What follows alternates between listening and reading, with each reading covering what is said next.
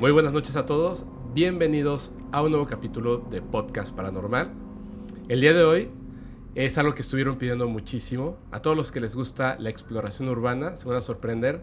Tenemos aquí un talentazo que la verdad muchísimo gusto Alex, te acabo de conocer, pero ha empezado a platicar muy bien. Con todos ustedes, con nosotros en el Podcast Paranormal, Alex Myers. ¿Cómo estás? Muy bien, muy bien hermano, ¿y tú? Este, Súper bien. Aquí estamos. Este, un poquito nervioso, pero ahorita platicando vamos a, a desenvolvernos un poco más.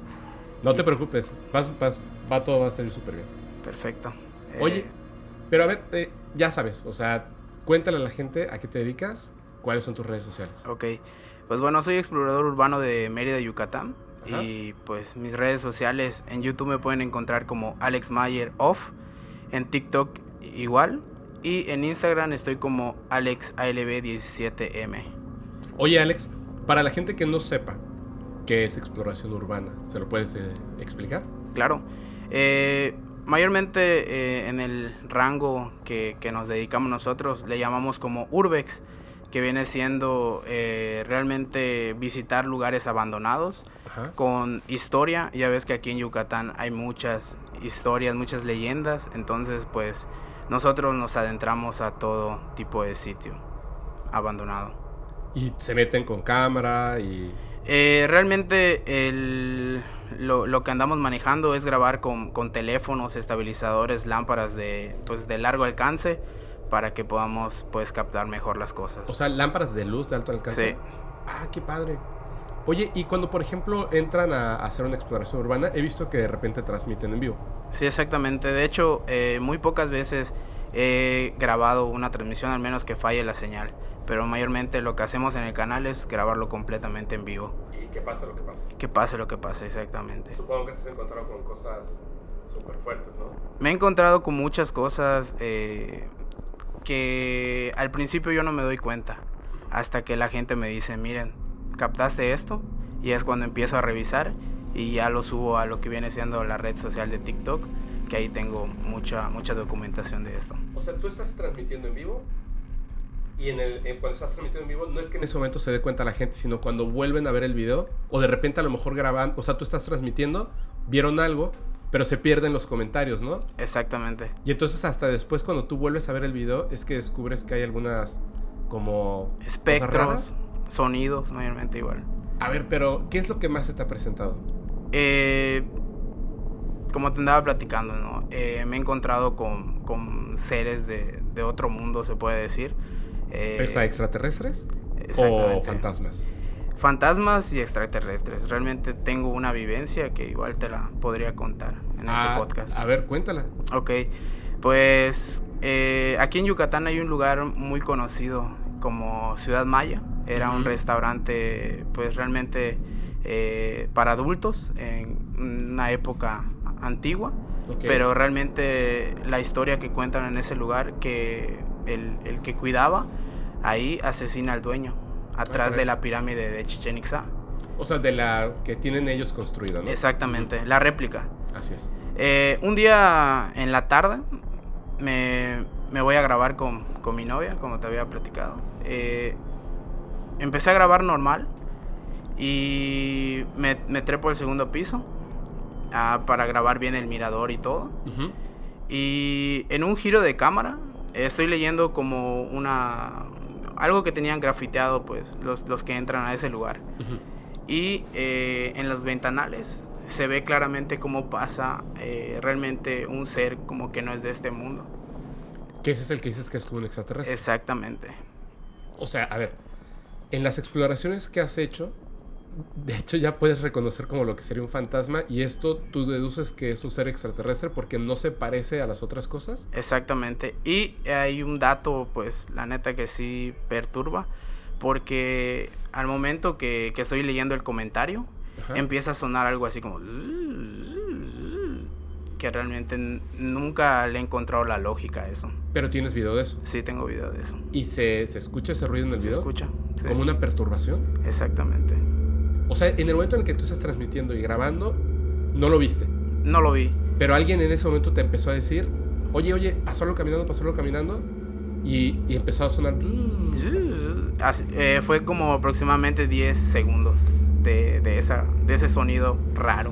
¿Y tú todo eso lo vas subiendo a TikTok? Eh, lo voy subiendo a TikTok y hay muchas veces que se queda en el canal. Digo, claro, o sea, el video completo, completo. ¿Cuánto dura más o menos una transmisión de una exploración? Eh, mayormente tarda una hora o una hora diez minutos. Ok. O sea, a todos los que les guste la exploración urbana, a seguirte ya al canal de YouTube y a los que, pues obviamente, es que de repente pasa eso, ¿no? Eh, no, yo soy músico, ¿no? Y a lo mejor digo, ah, a mí no me gusta esa música.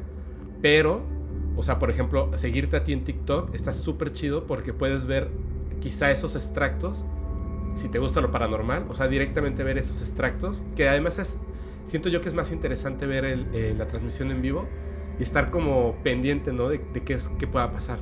Sí, exacto. Dime una cosa, es que se me ocurre en este momento, pero no hay personas que lo fingen. Sí, hay muchas, hay muchas personas. De hecho, creo que de Yucatán somos la, las personas más reales al llevar ese tipo de contenido. Porque, Dime una cosa, ¿algunas lo has fingido? Eh, no, nunca. De hecho, ¿Nunca ha pasado por tu mente? hay veces hay exploraciones que me dicen, qué aburrido, porque no hay nada. Pero hay exploraciones que me dicen, excelente, se vio y se escuchó de todo. No manches. Sí. O sea, pero tú dices, yo grabo lo que salga, ¿no? Exactamente. De, de, hecho, una de las cosas por las cuales no me gusta grabar es por eso. Porque si llega a pasar algo, eh, realmente me van a decir, no es real. Y entonces si lo hago todo en vivo, me van a decir, ¿de dónde voy a sacar esto? O sea, claro. claro. Es lo interesante, ¿no? Oye, a ver, ¿nos puedes contar una historia? Ah, antes, una pregunta. ¿Nos vas a dejar pasar, eh, mientras estamos hablando de estas experiencias, si existe el material? ¿Lo podemos pasar aquí claro, en YouTube? Claro. Para claro. que la gente vaya viendo y sepa a qué te refieres, ¿no? Sí, sí, sí. Esto fue la experiencia que tú deduces que es un ser extraterrestre, ¿no? Exacto. ¿Y nos puedes contar una así fuerte de, no es un fantasma o algo? Ok, eh, fuimos a, pues como te digo yo, cómo, cómo busco las locaciones. No, Eh, cuéntanos. Realmente me, me, me dedico a, a, checar en maps, ¿no? Uh -huh. eh, me voy viajando eh, de pueblo en pueblo aquí en Yucatán y realmente si veo algo abandonado, entramos. Y hay muchas veces que sí nos, nos llegan mensajes de seguidores y nos dicen, vayan a investigar esto porque se está poniendo bueno y hay pues actividad en ese lugar. Y es cuando nosotros vamos y indagamos a ese lugar, a ese sitio. Y se meten. Y se meten. Así, o sea, nos, nos metemos. ¿En la noche generalmente? En la noche, a partir de medianoche. Siento que es, es el horario bueno como para poder captar todo tipo de cosas. Y aparte, digamos, hasta más seguro para ustedes, ¿no? Exacto, sí, porque ya no hay nadie completamente. Y aparte los lugares donde nos metemos es prácticamente monte. Wow. Sí. ¿Y no te da miedo, digo, aparte de, de fantasmas, extraterrestres, etcétera? Eh, debe de haber serpientes y un montón de cosas. Sí, de hecho nos hemos encontrado con, con serpientes eh, peligrosas como coralillos. Uh -huh. Y por las bodas igual, ¿no? O sea, no, no, no te como, o sea, siempre, siempre hay un peligro. Al estar transmitiendo en vivo en alguna de estas exploraciones, ¿tú has visto algo? Que a lo mejor no se haya quedado en cámara, pero que tú hayas notado algo. Sí, de hecho es la, es la historia que te, que te quiero contar. A ver, cuéntanos. Bueno, eh, realmente entramos a, a un sitio, eh, es un cenote abandonado, así de hecho está en Maps y todo. Uh -huh. eh, pues nos llamó muchísimo la atención, ¿no? Yo grabo con dos personas, pues en este momento no puedo venir, pero grabo con ellos. Y empezamos puro monte, puro monte, empezamos a encontrar casas ca tras casas abandonadas. Y llegamos a un punto donde ya, ya es el cenote. Eh, en primera instancia se nota cómo realmente pasa una mujer de blanco. Así, tal cual. ¿En el cenote? Eh, eh, prácticamente en el rango del, del, cenote, ¿no? Es igual puro monte. Pero cerca de ustedes. Cerca de nosotros. En, esa, ¿En la noche estaban ustedes grabando? En la noche. O sea, estaban... A ver, nada más para que los seguidores entiendan. Un cenote, eh, los que no son de, de aquí, de, de, Yucatán o de esta zona de México, son estos como ojos de agua que generalmente están bajo tierra. A veces se alcanzan a ver desde, digamos, a simple vista, pero son como, como cavernosos, o sea, como estos ojos de agua en cavernas. Sí. ¿Correcto? Sí, exacto. Y además hay algunos que son muy famosos porque la gente los encontró en, en, los patios de sus casas y luego construyeron restaurantes y otras cosas. Sí, sí, sí. Eh, en un cenote de los que, a los que te refieres, no estás hablando de que sea como aquí a la vuelta. O sea, es muy lejos, muy lejano. Como para que estuviera una persona sin luz caminando, Sin luz ¿no? Y a medianoche. De hecho, ese día grabamos a las 2 de la mañana. Ok, todavía peor. Peor, exactamente. Entonces tú ves a esta mujer. sí, yo ah, te digo, a primera instancia no la veo. Pero mientras nos vamos acercando al cenote, realmente eh, llegamos a. Estábamos como a dos metros del cenote. Ujú.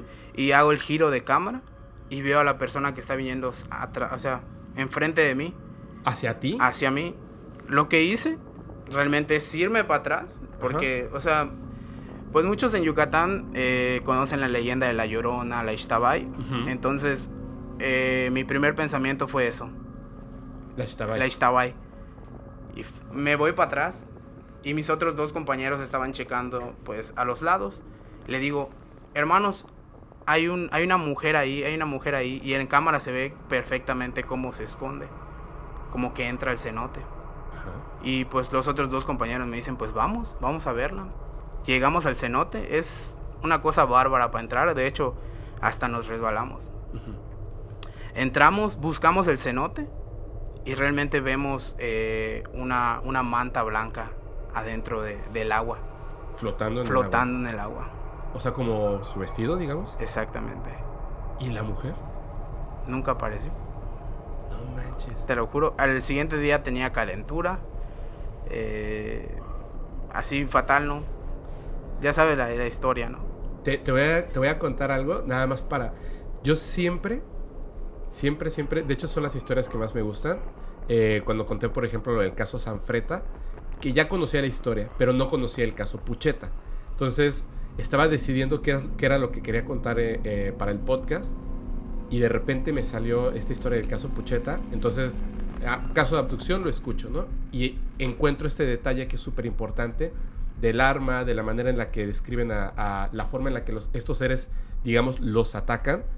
El, este, el hecho de que hicieron que, que, que dejara las balas por fuera, el arma y tal. Y que tenía que ver totalmente como con lo aprendido en, un, en una abducción anterior muchos años antes, ¿no? Y aparte en Italia y esto ocurre en Argentina. Pero se liga, o sea, las historias comienzan a, ligarse. Y también comentaba en otro podcast que incluso si te das cuenta tu vida y las cosas hasta lo que hablas o, o va, va pasando conforme va- vas este, pues viviendo tu vida tal cual, de repente tiene un enlace con cosas muy importantes que van ocurriendo. En el podcast pasado, que de hecho ahorita que estamos hablando, ni siquiera lo he editado. O sea, en el podcast pasado estaba platicando con Ale y este y justo hablamos del Shtabai y tal, y yo le decía que yo no conocía mucho del Shtabai. Entonces nos narra que la gente que está escuchando esto pues ya, ya vio y escuchó este podcast, narra una historia de su abuelo y del Shtabai. Y yo no sabía eso de que te daba calentura, el mal aire, El mal aire. el mal aire. Entonces ahorita que lo cuentas, eh, hoy nos está acompañando, aparte de, de- de Alex Myers, en cámara, está este, Ale Quijano, está trabajando eh, en cámara, pues para que fluya mucho mejor el contenido del programa. Y por eso volteé un momentito hacia donde está ella en cámara, porque tiene una expresión así de, Dios mío, por lo que estás diciendo, Sí, sí, de sí. cómo se entrelazan las cosas. Me parece, es un detalle nada más que me parece muy bueno. Pero, a ver, este dices que se ve en el video, ¿no? Sí, se ve en el video completamente. Tengo unas ganas de verlos ya. A Yo ver, te las muestro. ok, cuéntanos, ¿hay otra historia?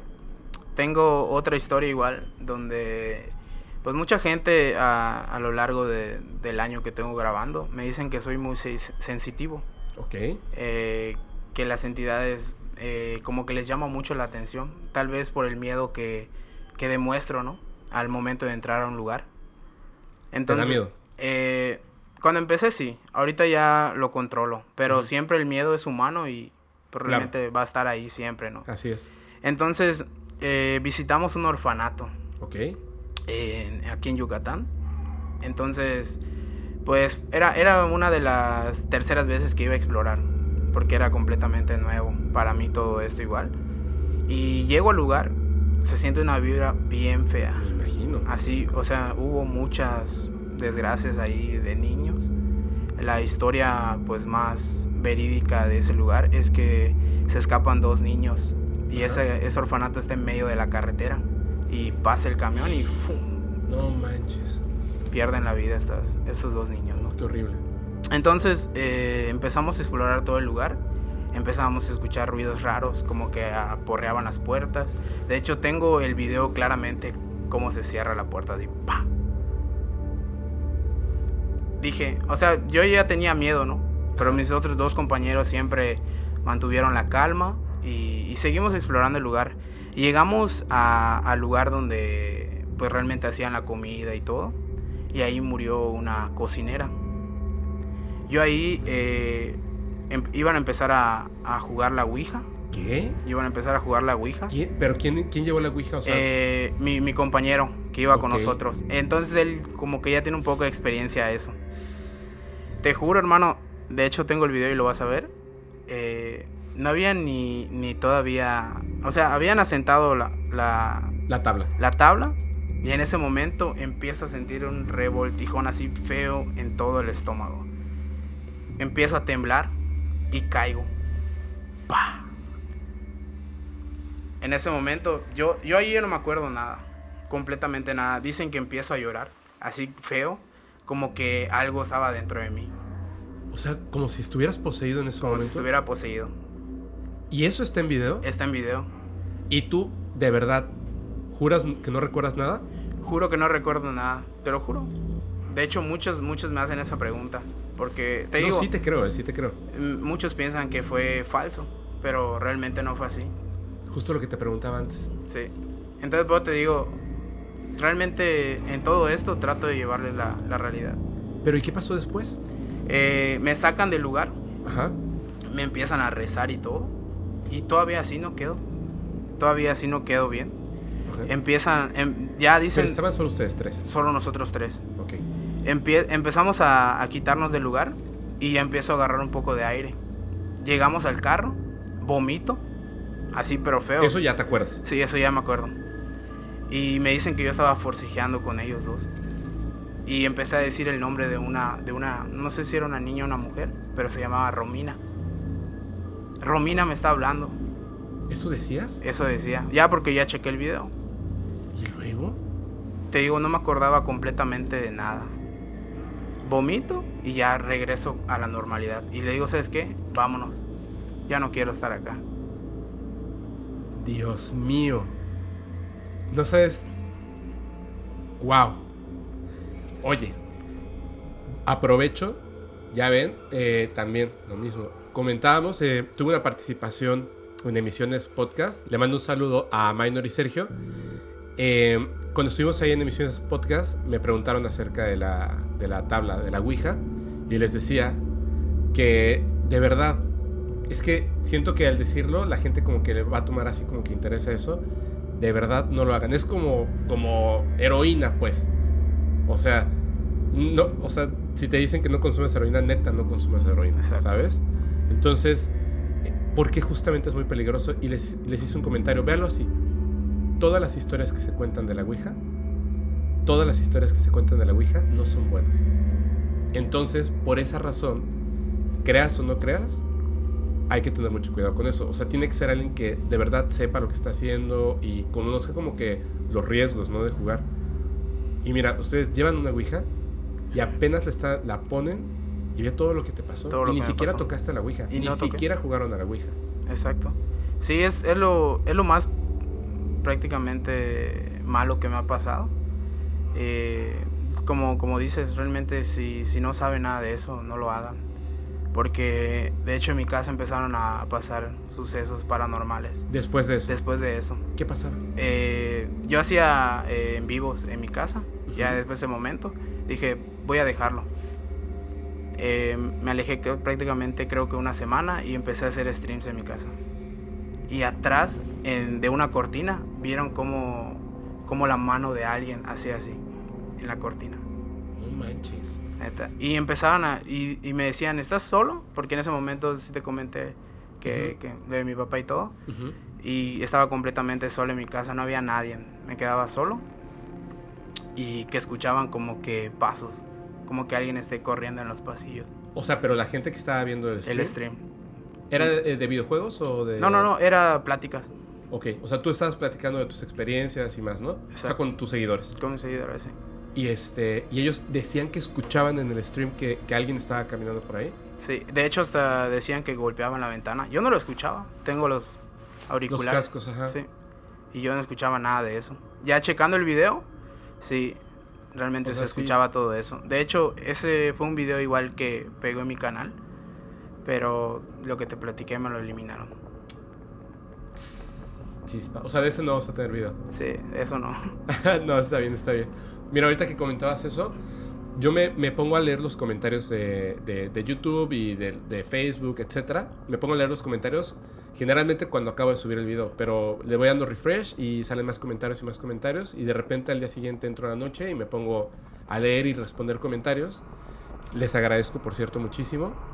Cuando hago esto de, de- de leer y, y los comentarios y shalala, de repente me encuentro con uno este, esto solamente, solamente lo saben los que están en el grupo privado de Telegram, porque ahí les voy compartiendo cosas que ocurren en el día a día, platicamos historias y tal, ¿no?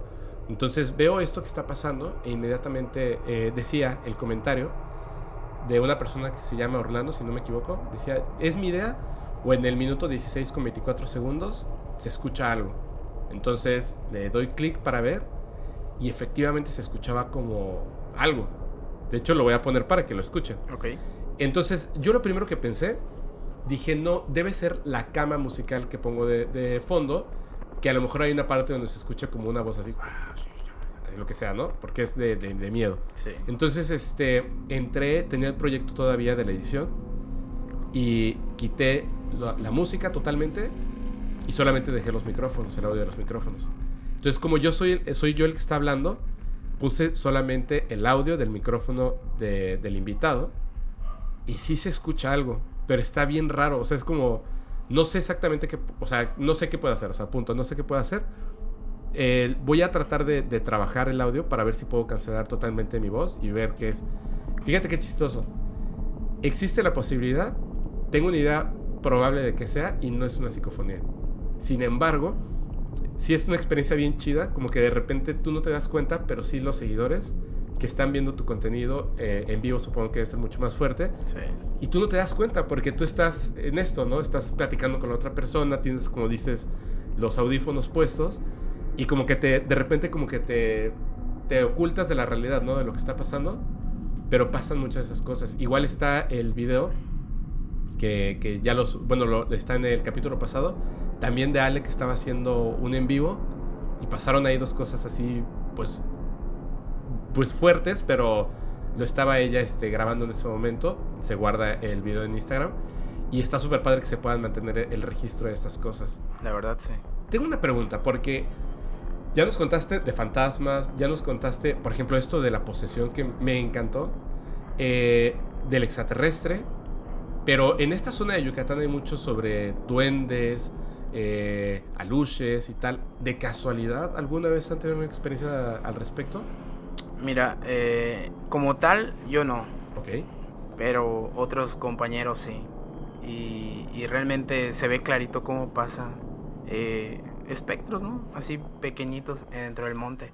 Hay muchas veces que cuando estamos grabando en vivo, hay veces pues nos cansa, ¿no? Los estabilizadores. Y ya dejamos como prácticamente que solo se vea el monte. Ajá. Y hay muchas veces que sí se logran ver pequeñas cosas.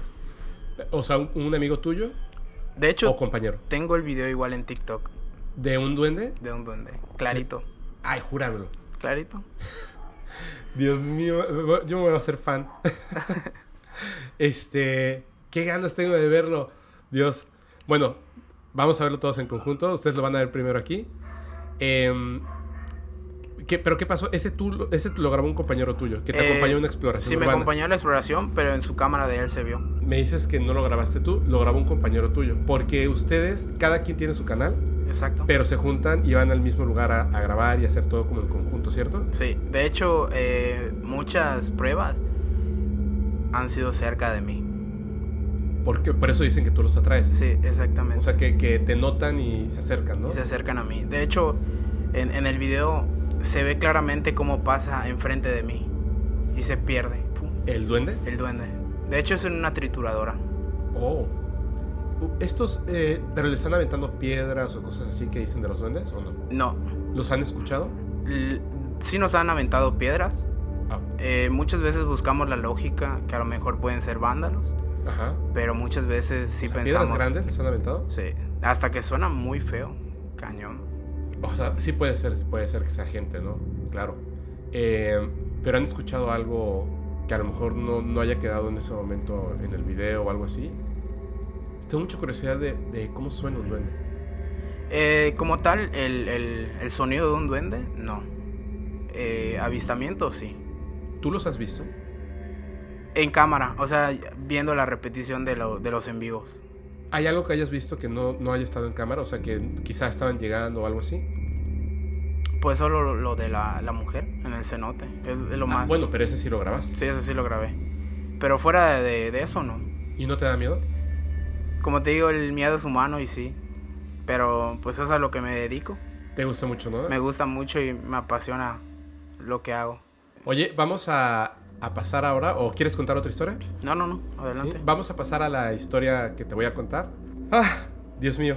Esto eh, que voy a contar, fíjate. ah, ya había prometido que iba a hablar acerca de la base de dulce. Y todo el mundo piensa que de lo que voy a hablar es de Phil Schneider, que es muy famoso. De hecho, te conté antes de comenzar de qué se trataba.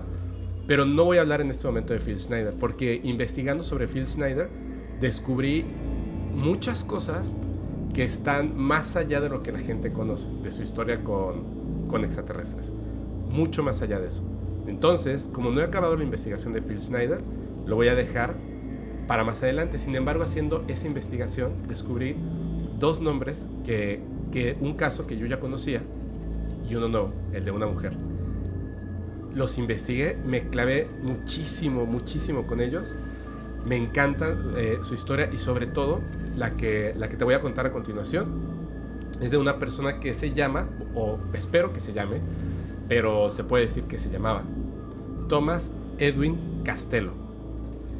Eh, esta persona es un, un señor norteamericano que trabajaba primero, imagínate, o sea, al final en su historia, lo que es la parte importante, es que él termina trabajando en una base en Dulce, Nuevo México, en el pueblo de Dulce, que se le conoce como la base de Dulce. Sin embargo, imagínate, el gobierno, el mismo gobierno de Estados Unidos, dice que esta base no existe, aunque está clarísimo que existe, como por ejemplo, les voy a recordar que el Área 51, que tiene una parte, el Área 51 en realidad, como su nombre lo, lo indica, es un área, no es una base, es un área que se llama Área 51 donde hay una base o varias. Sí, sí. Una de estas bases se le conoce como S4. Esto de la base S4 y el área 51 lo conocemos gracias a un informante, por decirlo así, que en realidad es un científico interesantísimo que se llama Bob Lazar.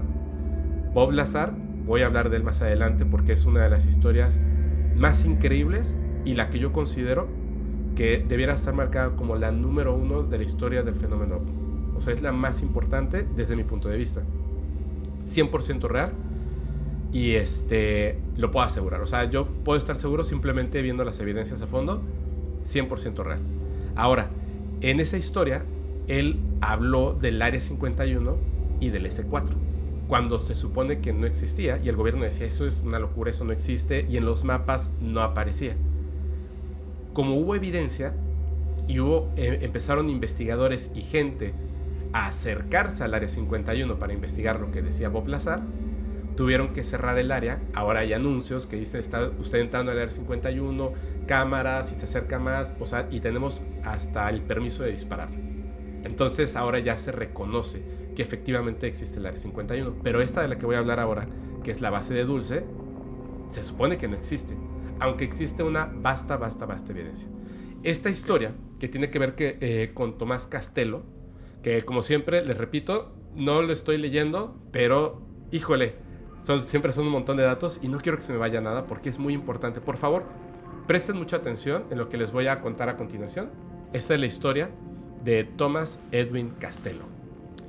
En 1961, toda la historia comienza desde 1960. En 1960, eh, el gobierno militar de Estados Unidos hace una prueba estallando una bomba atómica bajo suelo, en el subsuelo. Justamente en, en esta zona donde se supone que está en esa zona donde está esta, la base de Dulce. Dicen que esa prueba se hizo bajo tierra para comprobar los efectos y bla, bla, bla. Pero lo que se conoce, o sea, lo, que los investigadores han, han descubierto es que esa explosión se hizo por dos razones principales. Una, acabar con unos seres reptilianos que vivían bajo tierra, que tenían siglos viviendo bajo tierra y que ellos ya habían construido, no exactamente bases, pero sí habían construido en las cavernas que ya existían, habían construido como túneles que las conectaban unas con otras y ellos estaban ahí. Entonces están peleando el territorio y como se supone que no existen, detonan una bomba para, obviamente, pues para matarlos y además para expandir el espacio porque en ese lugar iban a construir una base. Eso, eso pasa en 1960, es un hecho comprobable, lo pueden eh, buscar en internet, lo pueden googlear y van a ver que es, es, tal cual, ¿no? La cosa está que en 1961 eh, Castello trabajaba en la base Nils de la Fuerza Aérea, ahí por, eh, por Las Vegas, más o menos. Él, su trabajo era de fotógrafo militar, pero como era fotógrafo militar, contaba con una licencia de seguridad ultra secreta. O sea, él podía acceder a misiones o trabajos donde se tocaran cosas que fueran de máxima seguridad. Un tiempo después lo transfieren a otra, porque era una persona en la que se podía confiar muy bien, eh, hablando militarmente. Lo transfieren a, otra, a otra base en donde entrena fotografía avanzada de inteligencia. Y entonces su rango de seguridad lo vuelven a subir. Tiempo después lo pasan a una instalación subterránea, donde en esta instalación subterránea y debido a todo lo que ella conocía, le vuelven a subir a máxima seguridad. Entonces lo suben hasta uno que se llama TE4. O sea, ya tiene un rango altísimo de seguridad. O sea, ya puede acceder a cosas muy fuertes, ¿no? Pero es un tipo 100% confiable, ¿no? Se mantiene en silencio y tal. Pero en 1971, él eh, en California empieza a trabajar para una corporación que se llama Corporación RAID esta corporación, él está como técnico de seguridad con todos los conocimientos que tiene y ultra secreto, etcétera, etcétera, y le dan la licencia de seguridad Ultra 3. O sea, ya es como, como de videojuego, ¿no? O sea, ya subió de nivel hasta al máximo, está en lo máximo. Un año después, en 1972, conoce a una mujer y se casa con ella, se llama Katy, y nace su hijo, de nombre Eric. Entonces ya es un hombre casado, esposa, hijos, y en 1977, ya con toda esa historial que él tiene, de que va subiendo de máxima seguridad a la siguiente y etcétera, etcétera, fotógrafo militar, conocimiento, uff, etcétera, lo pasan a Santa Fe, Nuevo México, y ya está él, en el rango de Ultra 7. Estaba en Ultra 3, ya está en Ultra 7, o sea, el cuate ya está en lo máximo. Su nuevo trabajo, él era especialista de las cámaras de seguridad.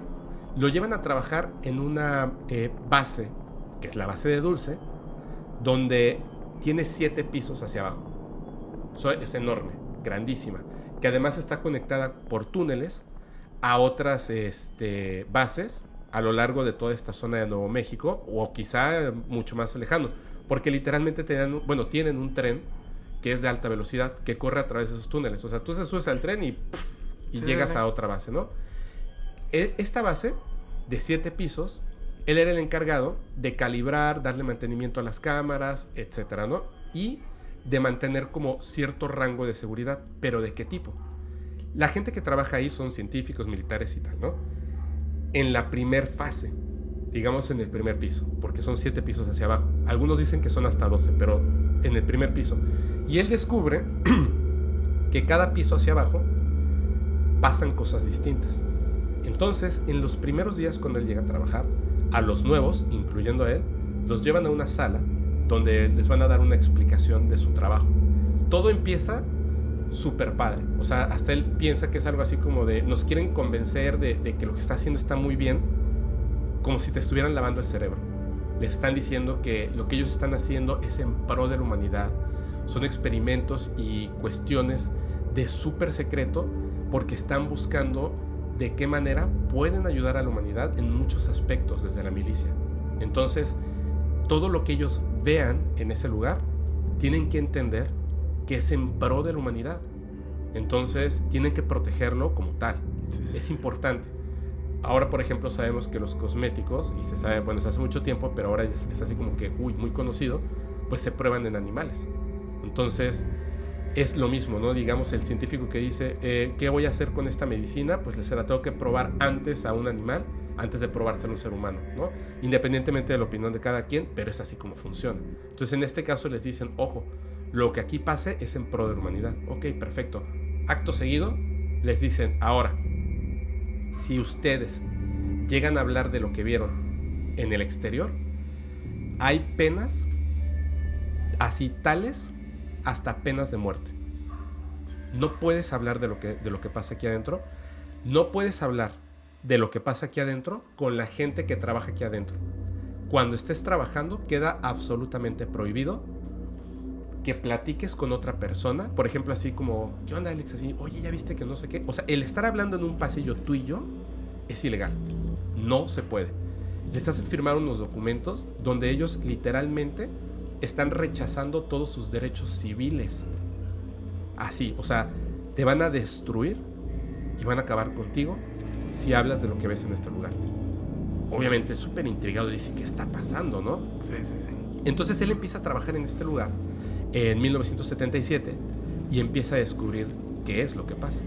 Una de las cosas que aquí donde comienza, de verdad, básicamente una película de ciencia ficción que yo considero que es real. Y van a ver por qué al final hay seres extraterrestres trabajando en la base. ¿Ok? No como nos pensamos nosotros que capturaron seres extraterrestres y hacen pruebas con ellos. No. Los seres extraterrestres caminan entre los humanos, trabajan con los científicos y trabajan con los militares. Estos seres hay dos razas que él reconoce rápidamente. Unos, los que conocemos como los reptilianos, seres de casi 3 metros, eh, reptiles sin orejas, etcétera, ¿no? El clásico reptiliano que además dice que son muy, muy, muy peligrosos, muchísimo. O sea, es una cosa eh, tremenda porque ellos, además de que tienen una como pluma, que es como un arma o, un, apuntador láser, etcétera, o sea, ni siquiera puede reconocer la tecnología, ellos, su presencia, su, digamos, su energía es muy fuerte y además tienen la capacidad de leer la mente. Pero hay otra raza de seres que están ahí, los clásicos grises, los de la cabeza grande, este cuerpo menudito, pequeños, así, ¿no? Él se da cuenta de que estos seres grises son como esclavos, son como androides biológicos, pero son como esclavos, o sea, no es que los maltraten ni nada, sino que están como diseñados, o sea, no es como si nacieran de manera natural, sino están diseñados para trabajar, para hacer todo lo que estos seres reptiles digan. Entonces ellos ejecutan la mayoría de las tareas y no tienen como una identidad propia, pero tienen la capacidad de leer la mente. Él se da cuenta que entre estos seres eh, grises, que son, tienen una, una pensamiento de colmena. Todos los seres grises de la base están conectados entre sí. Lo que piensa uno, lo piensan todos. Si uno te lee la mente, todos están enterados. Y estos seres pueden leer las mentes de las personas que están ahí, de los humanos. Entonces imagínate, no es nada más de que no hables, de lo que está pasando ahí, sino que si a lo mejor tú vas caminando y pensando de esto que está pasando aquí está terrible, tengo que avisarle a alguien y hay un ser de esto cerca de ti, pues sabe lo que estás pensando, ¿me entiendes? O sea, estás en un peligro y en una tensión constante. Él primero eh, este, la pasa haciendo lo de la revisión de las cámaras, cuando ve a sus compañeros, obviamente él no tiene amigos porque él es la persona que va y les dice, hey, hey no pueden estar hablando, este, sepárense, sepárense, sigan caminando y así tal cual. Pasa que empieza a bajar de piso, porque uno de sus trabajos además es acompañar a los visitantes. De repente llegan otros seres extraterrestres, militares y tal, y cada piso, cada nivel hacia abajo, es peor que el anterior. De hecho, el séptimo piso hacia abajo, el último piso, por así decirlo, se le conocía como The Nightmare Hall. Eh, perdón, Nightmare Hall, que es así como la habitación de las pesadillas. Como él vive eh, en esta zona, se da cuenta de que en 1958, en 1964 me parece, y en la fecha en la que él está ahí, hay una cantidad impresionante de personas en Nuevo México que desaparecen sin dejar rastro. Él piensa que tiene que ver con lo que está pasando en este lugar. Cuando llega al quinto piso, lo descubre.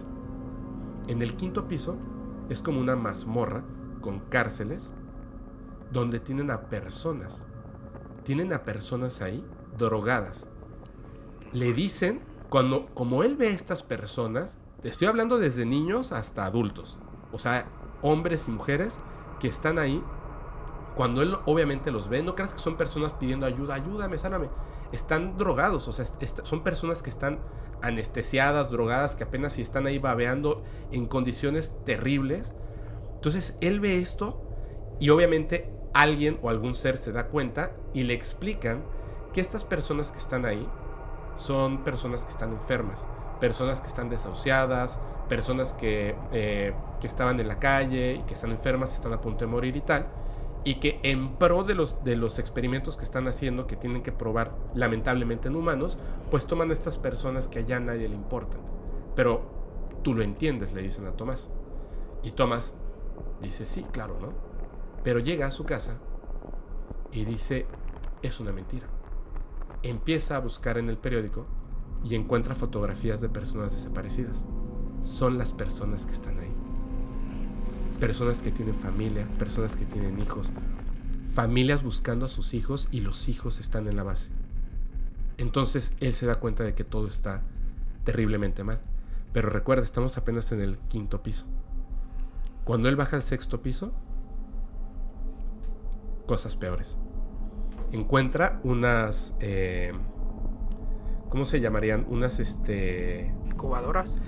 Encuentra como unas incubadoras encuentra como unas incubadoras, más o menos, no, no, recuerdo ahorita el nombre, donde hay fetos y personas que están flotando en unos líquidos y estas personas no son personas normales, no son extraterrestres, son híbridos entre personas y animales.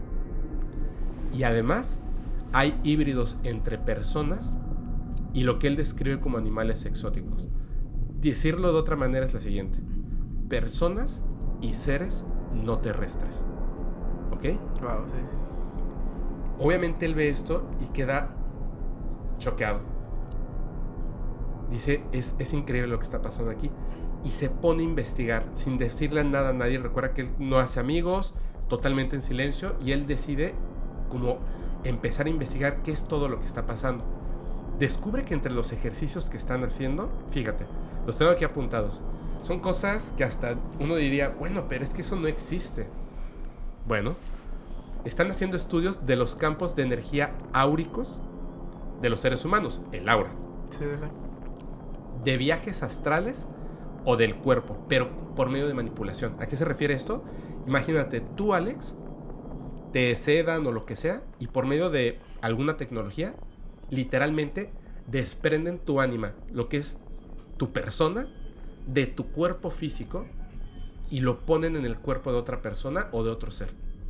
Cuando le despiertan este ser, este ser, tú estás atrapado en el ser, en este nuevo ser. Tu, cuerpo ya valió pepino. O sea, literalmente es pasar la conciencia de una persona a otra. Hacen implantación de memorias. Recuerden que las abducciones, la gente no puede recordar exactamente qué fue lo que pasó, que es eliminar las memorias. Lo que ellos hacen no es eliminar memorias, es meter memorias que no son tuyas. Y obviamente ya al estar en tu mente, tú estás 100% seguro de que viviste eso, pero nunca ocurrió. Es una memoria prediseñada que te integra. Estudios PCI, aplicación de control mental y análisis, lo que te decía, reconocimiento de la memoria, manipulación de la materia, o sea, bueno, clonación eh, embriónica humano-alienígena, lo que te comentaba, y Uf. Una persona, él ve un experimento, o sea, de una persona a la que mutilan, le cortan extremidades y luego por medio del control de la materia, lo que, lo que acabo de decir, manipulación de la materia, hacen réplicas de su cuerpo. Le generan, digamos, otra vez un brazo. Pero no es un brazo real. Es un brazo creado por medio de la manipulación de la materia. ¿Como un holograma o algo así? Digamos que antes ese brazo era un pedazo de piedra. O sea, es muy raro, es como lo que hacen los alquimistas. Pero la cuestión es esta. Él descubre que hacen réplicas de humanos. Es decir, te secuestran a ti, Alex, y hacen una réplica exacta de tu cuerpo. ¿Ok? Ese cuerpo nuevo no es un cuerpo 100% humano. Puede ser por medio de manipulación de la materia, puede ser este, un híbrido entre humano y extraterrestre, pero tú sigues en tu cuerpo. Sacan a tu ser, tu conciencia de tu cuerpo, le retiran ciertas cosas y le inyectan una parte de tu ser a este nuevo ser. Y luego a ti regresan a tu ser con nuevas memorias para que no recuerdes lo que pasó y en cambio tengas una memoria totalmente distinta. Fui secuestrado, me tenían en una casa en Coajimalpa, no lo sé, ¿me entiendes? Pero es una memoria totalmente no real. Ahora la pregunta es esta. Siendo que el nuevo cuerpo del otro ser es exactamente igual a ti y además cree que eres tú, porque tiene tu conciencia y tiene otras memorias. Si al que regresan no eres tú, sino es el otro, ¿cómo podríamos saberlo? Puede ser que te mantengan por siempre en esta base hasta que te mueras, pero para la sociedad tú sigues aquí. Fuiste reemplazado y el reemplazo ni siquiera sabe que es un reemplazo. Es un experimento, perdón por lo que decir, pero está muy cabrón. Este, este tipo, recuerdas que era fotógrafo especialista. Poniendo su vida en peligro, mete una cámara, toma fotografías del lugar, alcanza a tomar una fotografía de uno de estos seres grises, toma fotografías de, los tanques donde tienen a las personas, toma video del video de la cámara de seguridad, donde se alcanzan a ver pues algunas de estas zonas. Es tan difícil conseguirlo. Llevo, literalmente llevo meses consiguiendo los videos. He conseguido uno, he conseguido un pedacito de otro, he, he conseguido algunas imágenes, cuando era una treintena de imágenes, he conseguido muy poco. Si tú lo buscas y lo googleas, sí te aparece, pero te aparece lo que escriben los demás de, él.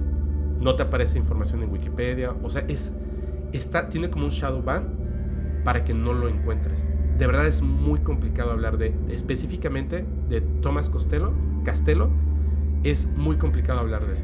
Es muy complicado y todo esto, además, desde mi punto de vista, le suma. Aquí viene la parte más fuerte de la historia. Recuerda, todo esto pasó en 1977, 1978. En 1979, después de todo lo que está viendo, humanamente él ya no puede soportarlo. Aunque tiene todo el conocimiento y todo el entrenamiento militar, ya no puede con lo que está ocurriendo ahí, porque se da cuenta de que lo que está pasando no es en pro de la humanidad, es en pro de estos seres extraterrestres, que les importa un comino a estos seres reptiloides, el ser humano. Los mutilan, los matan, los drogan, los secuestran, experimentan con ellos y tal. No les interesa para nada el ser humano, es directamente para ellos. Entonces él decide renunciar, presenta su renuncia y se va, deja de trabajar. El día que le aceptan la renuncia y regresa a su casa, cuando llega a su casa, a su esposa y a su hijo los están subiendo a una patrulla y se los llevan. Él obviamente pues va a la policía para saber qué pasó, porque él alcanza a ver cuando se están llevando a su esposa y a su hijo y no puede hacer nada. Cuando llega, no, ningún policía se llevó a tu esposa y a tu hijo. En ese momento él se da cuenta de que su esposa y su hijo están en la base de Dulce. No, hombre. Y le dice un contacto de ahí, te dijimos que no podías hablar de nada de esto. Sabemos que tienes fotografías, sabemos que tienes la intención de hablar de esto. Te vamos a proponer un trato en este momento. Puedes entregar todo lo que tienes y desistir de, hablar y te entregamos a tu, esposa, a tu esposa y a tu hijo. Si hablas, no los volverás a ver. La decisión que él tomó fue hablar. Y le regresaron a su esposa y a su hijo. Él dice que la esposa y el hijo que le regresaron no es su esposa y no es su hijo. Y em empezó a huir a través de, de la nación americana, se quedaba en moteles y tal, y este y de repente un día desapareció y ya no sabemos nada de él. ¿Cómo ves? No, la verdad está interesante y pues la neta de miedo, ¿no? Imagínate. que te quiten a tu familia es algo muy, muy terrible y aparte, como dices, no, nadie te va a creer. Es, es muy duro, la verdad. ¿Tú habías escuchado de esto? No, nunca lo había escuchado, pero pues creo que voy a empezar a investigar más de esto porque se me hace muy interesante. ¿Pero tú crees que es real? En, cierta, en cierto punto puede ser real porque hay muchas personas, creo que en el capítulo anterior que vi, que hablaste de, del chavo que tira el UCB, no me acuerdo cómo se llamaba en ese momento. Stan eh, lo hacen quedar en ridículo como para que no, lo, no le crean nada, ¿no? Entonces, pues yo digo que sí es real pero es meterse ya en, problemas más grandes, ¿no? Como me estabas comentando. Y la decisión que él toma, ¿no? La decisión que toma, o sea, imagínate no preferir a su familia y... Es que después de lo que vio, imagínate lo que vio, lo que no dijo, lo que no, dijo. Lo que no alcanzó a contar, para decir si ya se los llevaron, las cosas que les debieron haber hecho y seguramente no le iban a regresar a su esposa y a su hijo. Sí, la verdad. Está... Y desapareció. O sea, posiblemente está muerto. O posiblemente está ahí. O posiblemente está ahí. Hay mucha información todavía, o sea, el, acuérdense que esto es un resumen, de repente pues me equivoco en algunas situaciones, a lo mejor en el piso 5 y no en el 6, pero bueno, esta es la historia como, como eh, eh, la recuerdo en este momento para estarla contando. Y hay un, hay un tema también que es muy importante. El, este, dicen que en esta base, bueno, no dicen, dice él, o, o contó alguna vez Tomás Castelo, que en 1978, recuerda, él entró en 1977, en 1978 hubo una guerra. Literalmente, dentro de las instalaciones de esta base de Dulce, hubo una guerra que se le conoce como la Guerra de Dulce, que fue literalmente en el nivel 3. Esta guerra fue entre estos seres alienígenas grises, una, una parte de estos seres, junto con los humanos que trabajaban en la base, que estaban en contra de lo que estaban haciendo militares y seres extraterrestres reptilianos. Y literalmente se, o sea, fue una, una guerra. O sea, armas, se mataron, o sea, fue, estuvo muy fuerte. Pasa que estos seres grises, imagínate cuánto tiempo llevarán ahí. O sea, cuánto tiempo en realidad viene ocurriendo todo esto. Casi estamos a punto de cumplir un siglo un siglo. Estamos a punto de cumplir 100 años de que nos ocultan esto, porque nosotros pensamos en Roswell 1947, es cuando todo comenzó. no es cierto. El, el ovni que se estrelló en Roswell, Nuevo México, en 1947, no se estrelló porque sí. Hay una historia bien grande que tiene que ver con unas antenas que diseñaron, que se pusieron ahí, porque desde 1930 ya se tenía conocimiento de estos seres extraterrestres, de las visitas a la Tierra, ya habían gobiernos que poseían naves extraterrestres que habían encontrado, que llevaban miles de años en el Antártico, en montañas, en diversos lugares. Dicen que una eh, en el Amazonas, en Brasil. O sea, naves que llevan ahí 5.000 años que se estrellaron. O sea, que venían visitando la Tierra desde hace... que estaban así desde hace un montón de tiempo y que, y que estaban pues estas naves, ¿no? Entonces ya se sabía y tanto así, tanto conocíamos eh, me refiero a ellos, ¿no? Pero nosotros, especie humana, tanto conocíamos de estos seres que visitan la Tierra que fuimos capaces de construir unas antenas que cancelaran la gravedad con la que se mueven estos objetos y entonces hicieron chocar el ovni de Roswell, Nuevo México. No fue un error. De hecho, se estrellaron dos, uno en Aztec, Nuevo México, y otro en Roswell, Nuevo México. Es una historia que contaremos después. Pero hay muchos documentales de Roswell. O sea, yo, yo de verdad les recomiendo que los vean porque es una historia súper padre. Que si nosotros vemos de 1947, que no fue cuando comenzó todo, sino más o menos en 1930 o 1928, a la fecha, estamos a 6, 7, 8 años de cumplir un siglo, un siglo de que nos mienten. Un siglo de que no sabemos ni siquiera, no tenemos ni idea de la realidad en la que vivimos hasta que una persona como Tomás Castelo, pues vive una experiencia absolutamente brutal y que posiblemente acabó con su vida. Entonces, estos seres alienígenas grises que los mantenían como esclavos, que recuerdas que tenían una mente de colmena, ellos al estar leyendo los pensamientos de las personas, de los seres humanos, en algún momento se dan cuenta de que pueden separarse de esa mente colmena y tener un pensamiento propio, ser libres por un momento. Cuando se vuelven libres, empiezan a tratar de comunicarse entre ellos y decir, oye, o sea, vivimos una vida de esclavos, pero esclavos de la mente. O sea, nos tienen controlados porque nos diseñaron para controlarnos por siempre. Y podemos tener una identidad propia, podemos ser libres, podemos decidir qué es lo que queremos hacer. Estos seres eran reconocidos como, eh, eran los alienígenas terrestres, porque nacieron en la Tierra. Ve que es, es muy potente Sí, todo esto. O sea, sí. son seres extraterrestres que llegaron, pero llevan tanto tiempo que hay algunos que literalmente nacieron en la Tierra. O sea, si, si los tomáramos en cuenta, podrían tener derecho a votar, ¿me entiendes? O sea, Sí. porque nacieron en un espacio de, de- de tierra que pertenece a Estados Unidos y por lo tanto serían norteamericanos, ¿no? Pero son seres extraterrestres. Y entonces estos seres, junto con los humanos, fue que comienzan esta guerra. Se dice que yo quiero pensar que ojalá así sea, porque sería algo muy bueno que Thomas Castello estuviera vivo, que estos seres, estos como, como eh, revolucionarios, seres revolucionarios, que hicieron como, como se separaron de los demás, empezaron a trabajar con otros seres extraterrestres que visitan la Tierra, que también se han separado y que ya son como libres, digamos, aunque fueron diseñados genéticamente, son libres. Dicen que estos seres, cuando estaba huyendo Thomas Castello, lo contactaron y lo salvaron. O sea, posiblemente hasta Thomas ni siquiera esté en el planeta Tierra, Sí, está en otro lado. pero está seguro. Exacto. Entonces, ojalá sea así, que todavía vuelve más fantástica la historia. Que es, es como escribir una historia en un guion. El final feliz sería que los seres extraterrestres revolucionarios lo salvaron. El final infeliz, que lo agarraron y lo mataron, o peor aún, que se lo llevaron a la base de Dulce y ahora están probando con haciendo experimentos con su cuerpo. Cualquiera de las dos o tres opciones, uff, qué cosas, ¿no? Qué historias. Sí, la verdad, sí.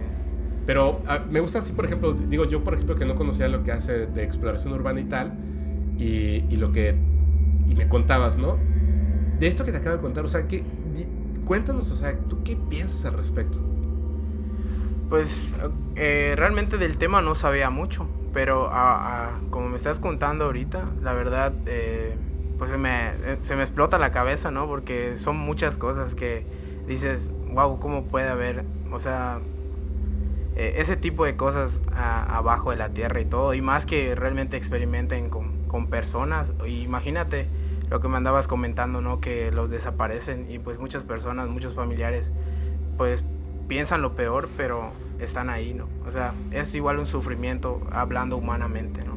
Mira, hay una, entre estas historias, que te digo que, que todo así como que, como que va casando, es, eh, o sea, está Thomas Costello, que trabajaba en, eh, la base de Dulce, Phil Schneider, el que vamos a hablar después, y hay una, una señora, en ese momento no recuerdo su nombre, creo que se llama Tilda, si no me equivoco, no, no recuerdo su, exactamente su nombre y apellido, y además qué mal, porque es una, es una persona, una abducida muy famosa, y a ella, cuando la, la empiezan a abducir, ella recuerda que obviamente llegan estos seres grises, ojos almendrados, negros, enormes, que la controlan, se la llevan de su cuarto, cuando de repente la llevan y en lugar de llevarla a una nave extraterrestre, la llevan a una base militar, donde ella va caminando y estos seres se la entregan a militares que la escoltan hasta que la llevan al punto donde van a hacer como eh, pues experimentos en ella, ¿no?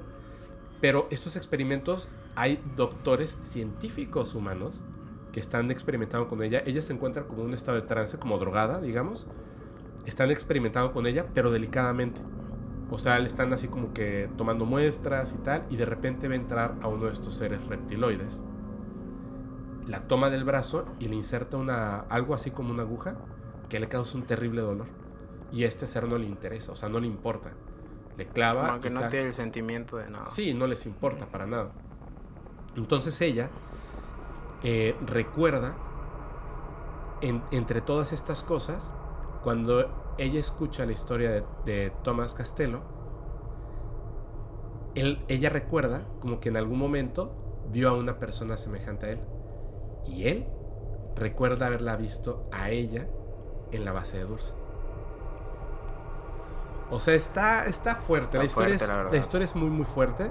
Y este. Y bueno, Nada más eh, eh, de eso se, que, que quería contar. La verdad es que va a quedar largo este capítulo con esto que, que acabo de contar y con todas las historias que te agradezco muchísimo, Alex. Algo que, que le quieras contar antes de que nos vayamos. Digo, todavía no, no estamos yendo, yendo, yendo, pero algo que quieras contar antes de, de que se termine el programa. No, pues este. te- como te dije, ¿no? Tengo alrededor de 200 exploraciones en mi canal. Y en todo tipo de exploración siempre hay cositas, ¿no? Que, que a veces nosotros no nos fijamos. Lo, lo que sí es que en, en las exploraciones, pues hay mucha gente que es curiosa, ¿no? Y intenta hacer eh, prácticamente lo mismo que, que nosotros, ¿no? Entonces, pues realmente que tengan cuidado, porque como te comentaba, ah, igual aquí en Yucatán nos han sacado a, a balazos. Wow. Entonces, la, la última fue hace una semana. ¿Les dispararon? Sí, donde realmente entramos a una narcohacienda. No manches. Y, o sea, sí sabíamos la historia y todo, pero es el tipo de riesgo que igual implementamos en el canal. Y fue, fue muy, muy riesgoso y con mucho trabajo salir, porque teníamos personas eh, realmente adentro de esa casa. ¿Cómo que tenían personas? O sea, literal, llegaron gente del pueblo a sacarnos. ¿Por qué? Pues ese lugar todavía lo cuidan y nosotros no sabíamos. O sea, o sea, era gente del pueblo, pero eran como, como gente pagada para Pagada la para... Sí. ¿Y son, son los que les dispararon? Son los que dispararon. Dieron dos, dos tiros al aire Ajá. y empezaron a entrar a la casa a buscarnos. De hecho, tengo el en vivo. Esto fue ¿Tú totalmente en vivo. estabas en el en vivo? O sea, estabas tomando el en vivo cuando dispararon, Cuando se pasó todo, eso. Sí, hasta se escucha cómo entran a la casa. Y Ustedes están dentro de la casa. adentro de la casa. ¿Qué Eh, llegó un momento donde me subo al segundo piso y en unos ventanales igual veo claramente cómo pasa una persona. Yo le empiezo a decir a la gente, ¿vieron la sombra? ¿Vieron la sombra? Y empezaron a decir, sí, sí, sí, ahí acaba de pasar alguien. Le aviso a mi compañero, ahí entró una persona. No, no puede ser. Sí, le digo. Empezamos a checar realmente alrededor, a enfocar en las, en las ventanas y no hay completamente nadie. Empezamos a escuchar pasos, pa, pa, arriba del techo. En ese momento, ¡pum! El primer disparo. Yo grito. ¡Ah! Y apagamos completamente la luz. Nos aguantamos, porque igual es una de las reglas que tenemos. Escuchamos algo, apagamos y completamente en silencio y no nos movemos. ¿Pero también paras el en vivo? Eh, no, no, no. Ah, el el en en vivo no. está ahí. El en vivo está ahí. Empezamos a caminar, vimos que se calmaron las cosas y ahí íbamos a salir cuando suena el segundo. ¡Pum! Yo le digo, te dije, hay alguien aquí. Buscamos la manera de cómo, cómo escabullirnos porque había un granero Ajá. y se cae mi compañero de prácticamente una altura como de 3 metros. ¡Pam! Cae y yo digo, Pero se cayó así, a- así, o sea, cayó de espaldas, o sea, Sí, ca- así cayó. En esta parte. con todo y cámara Con cayó. todo y cámara, la cámara sale volando y todo. Trato y medio brincar igual porque tengo mi estabilizador. Ujú. Y ayudarlo, apagar las luces y todo. Y el en vivo está ahí, se escucha todo completamente. Se escucha cómo empiezan los carros a entrar. Estuvimos prácticamente una hora y media sin movernos. No sabíamos si había culebras. Era completamente monte. O sea, se quedaron en el monte sin moverse para que no Sin los mover- encontraran. Exactamente. Y vemos cómo, cómo realmente pasan las personas arriba de la casa. No manches. Y pues te digo, a lo último dejamos de escuchar ruido, sin luz, a salir a la carretera. Y de eso, coches vemos que empiezan a pasar. ¡Pum! Y ustedes veían, vieron un coche y tápense, cúbranse, ¿no? Nos volvimos a, a meter al monte y ahí nos aguantamos. Realmente creo que es la exploración más riesgosa que he tenido porque nos ha costado como tres horas salir. Y estoy seguro de que ha sido la que más me he notado. La que más miedo me ha dado. De hecho, hasta la vibra ahí, porque a muchas personas Claro. asesinaron en ese lugar. Claro, claro, claro. Sí. Oye, no manches, qué duro. Está duro. Y tengo el en vivo ahí. Ahí igual para que te lo muestre. Tengo muchas ganas de ver ese en vivo. Me da mucha curiosidad. Morbo. Sí. Pero este. Wow, qué suerte. ¿Qué hubieras hecho si los agarraran? Pero realmente Pedir perdón. pedí perdón, decir que solo venimos a grabar. Y ya, o sea, sé que estas personas no se tientan el corazón. Sí, no. Es pues, realmente darnos final.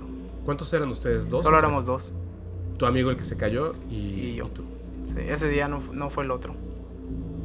Qué suerte. Sí. De hecho, sí, es, es una suerte y, y pues ya a partir de ese día decidimos darle tranquilo.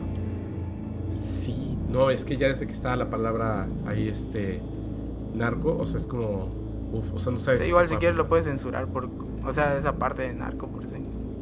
Hay algún Ahí vamos a decirle varias veces para que lo, lo censure mucho. Sí, sí, Ah, sí. cierto, es cierto. no, no. No, ya, eh, una vez censuré un, un- un capítulo, pero no, no, no te preocupes, no te preocupes. Ok. Eh, de hecho, este. Ah, bueno. Wow. No, la verdad, te agradezco muchísimo, Alex. Qué, qué buenas experiencias. Mira, estoy. Ahorita que estabas contando esta última, es que no sé, ¿no te pasa eso de que no me pasa, no me pasa viendo películas? Me pasa Ok. cuando me platican cosas. Por eso me encanta todo eso. Me lo estás contando y te juro que estoy así como, como viviéndolo, ¿no? O sea, me imagino, el- no, no, no, qué nervios. El terror. el No vaya a sonar el celular. Este. Dios mío, un- una serpiente que en ese momento llegue un acolarillo. No, no, no, no. No, no, no, no. O sea, son tantas cosas que, que bueno, mejor ver un duende o, o, Exacto. o el Shtabai de verdad, ¿eh? Qué sí, bárbaro. sí, porque eso ya estás tentando con tu vida. Vamos a poner los videos, o sea, los extractos de, lo que estuviste platicando, para que la gente, los que lo vean a través de YouTube, pues puedan ver todo esto. Les voy a pedir un favor, esto es bien importante, en serio. Vayan a ver los, los, este, los capítulos completos en el, canal, en el canal de Alex. Les voy a dejar en la descripción de cualquier plataforma en la que estén escuchando viendo este capítulo. Les voy a dejar ahí las redes sociales de, de Alex Myers para que vayan a, pues, a ver de todo esto que nos está platicando. Debes, híjole, creo- ya me voy a volver adicto, ¿eh? Ya, Gracias, bro. Por como lo cuentas, me voy a volver adicto. ¿Qué días transmites más o menos? Eh, transmito todos los días. ¿De lunes a domingo o de lunes a De viernes? lunes a domingo a partir de medianoche. ¡Wow! Oye, tú sí trabajas, ¿eh? Sí, diario tenemos contenido. No, no paro realmente. No Como te dije, ahorita saliendo, pues ya igual me voy a transmitir. A ver si el tiempo nos permite. ¡Wow! ¡Qué bien! Felicidades, ¿eh? Muchas gracias. De verdad, qué padre, qué padre que, que, este, que con tanta fiereza estés persiguiendo tus sueños. Te va a ir muy bien. Me, me ha gustado muchísimo tu participación en el podcast. Eh, va- voy a ver, voy a verlos en vivos. Ahí te espero ahí para que igual toda la, la Sí, gente los te salude. Los voy a ver, los voy a ver, de verdad. Tengo muchas ganas de... Me, me acaba de cansar así como mucha, mucho, mucho interés el verlos y ojalá y pasen cosas paranormales no peligrosas que, que se queden ahí para siempre en los en vivos de, de YouTube. Te agradezco muchísimo, Alex. Antes de que nos vayamos, le quiero recordar a las personas que para entrar al, al, grupo privado de Telegram necesitan antes mandar una historia, puede ser poner un comentario si tiene bastantes likes, etcétera. Me pueden eh, mandar un mensaje a Instagram también o directamente al correo electrónico que es paranormal@fepo.mx. O sea, solamente como hay un número limitado y no podemos tener a tantas personas porque se vuelve una locura el, el grupo, tenemos que meter únicamente a las personas que realmente estén interesadas en mostrar sus evidencias, en mandar audios con sus historias bien contadas y hacer una comunidad padre de gente que le guste los fenómenos paranormales y que platiquemos de las cosas que tienen que ver con el podcast. En este grupo privado de Telegram hay contenido exclusivo que voy generando, cosillas que les pasan a los invitados, a las invitadas y que compartimos en este, en este espacio.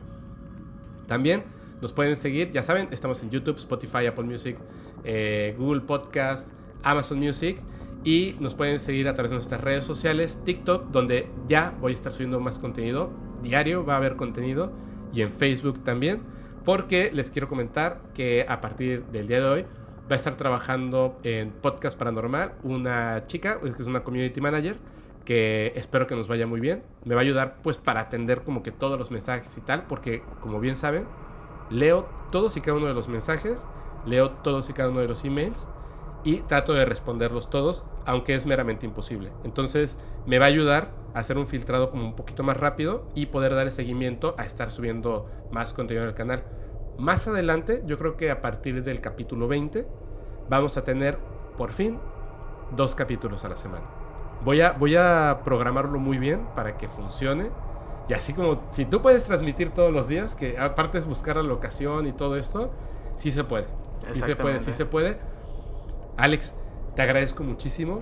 Por favor, gente, sigan a Alex Myers en todas sus redes sociales, estén atentos a sus transmisiones, síganlo en TikTok y ya saben, le ponen, llegué hasta acá porque te recomendaron muchísimo en el podcast paranormal y yo sé que Alex no los va a defraudar.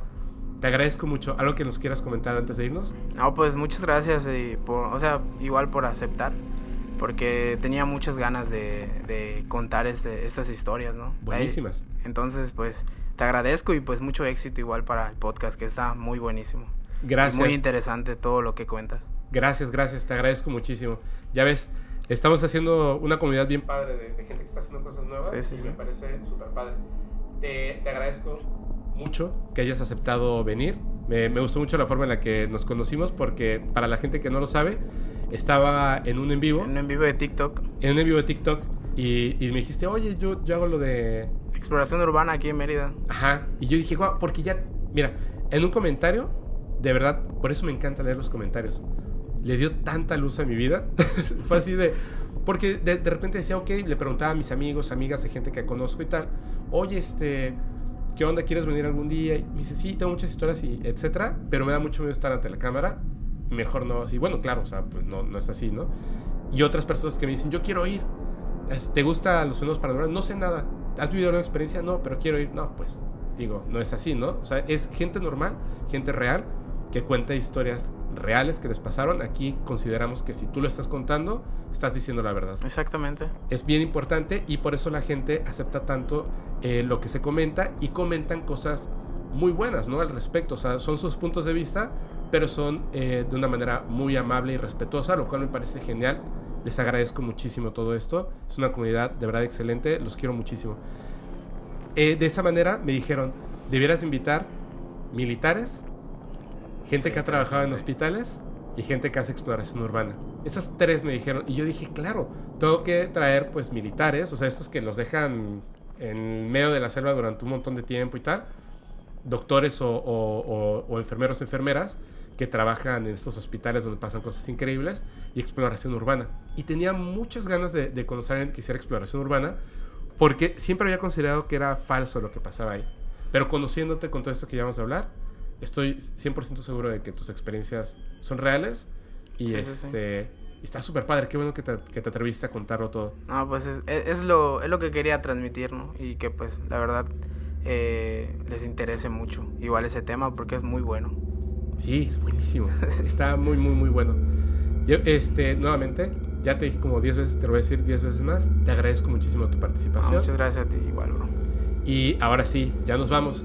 Pero antes de irnos, les recuerdo a todos los que nos están escuchando que este podcast se disfruta mucho mejor si lo escuchas mientras conduces en una terrorífica y oscura carretera y no tienes a nadie a quien abrazar. Chao.